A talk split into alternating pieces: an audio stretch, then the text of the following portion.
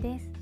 このラジオは明日の自分をちょっと好きになる気づきをテーマに毎日放送しているラジオです。1日2回私なりの心地よい暮らしのコツや日常での気づきをお話ししています。もしよろしければフォローコメントなどお待ちしております。ということで今回は自分の当たり前が絶対ではないっていうテーマでお話ししたいと思います。オフィスワークをしてる人にとってはもしかしたらあるあるかもしれないんですけどなんか名もなき雑用というか誰がやるとは明確に決まってない雑務みたいなものを誰がやるっていうことで地味にモヤモヤすることがあって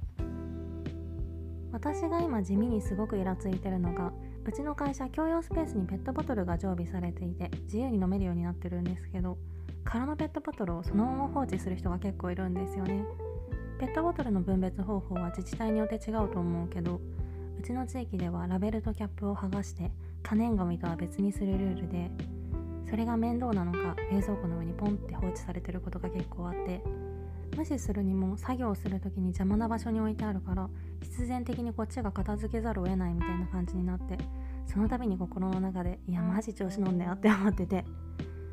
この感覚って私は誰かと暮らしたことがないから聞いた話でしかないんですけど旦那さんとか彼氏とかが服を脱ぎ散らかしてそれをいつも片付ける羽目になるみたいなそういうシチュエーションにも近いのかなって感じで。よく言えばその状況のシミュレーションができたっていうかこれって許せる人と許せない人がいると思うんですけど毎回イライラするので多分私は無理だなみたいに思ったりとかなんか無言の圧力っていうかそういうものを感じるんですよね。お前が片付けろみたいな。それが絶妙にムカつくんですけど。でも他の場面も含めて総合的に考えてみるとどうやらそうではないらしくって単純に良くも悪くも何も考えてないんだろうなって感じで多分女の世界とかだったら一発でアウトっていうか白い目で見られてしまうような状況な気がするんですけどそうではないので良くも悪くも多分あんまり気を使わない人が多いんでしょうね。前にも話題に出したことがあるけどこれはいい悪いじゃなくて相手にその能力がインストールされてないってことなのでそう考えるとここに怒りを覚えるのはナンセンスだなぁなんて思ったりもしてまあそうは思いつつも実際その場面に出くわしたら毎回律儀にイライラするんですけど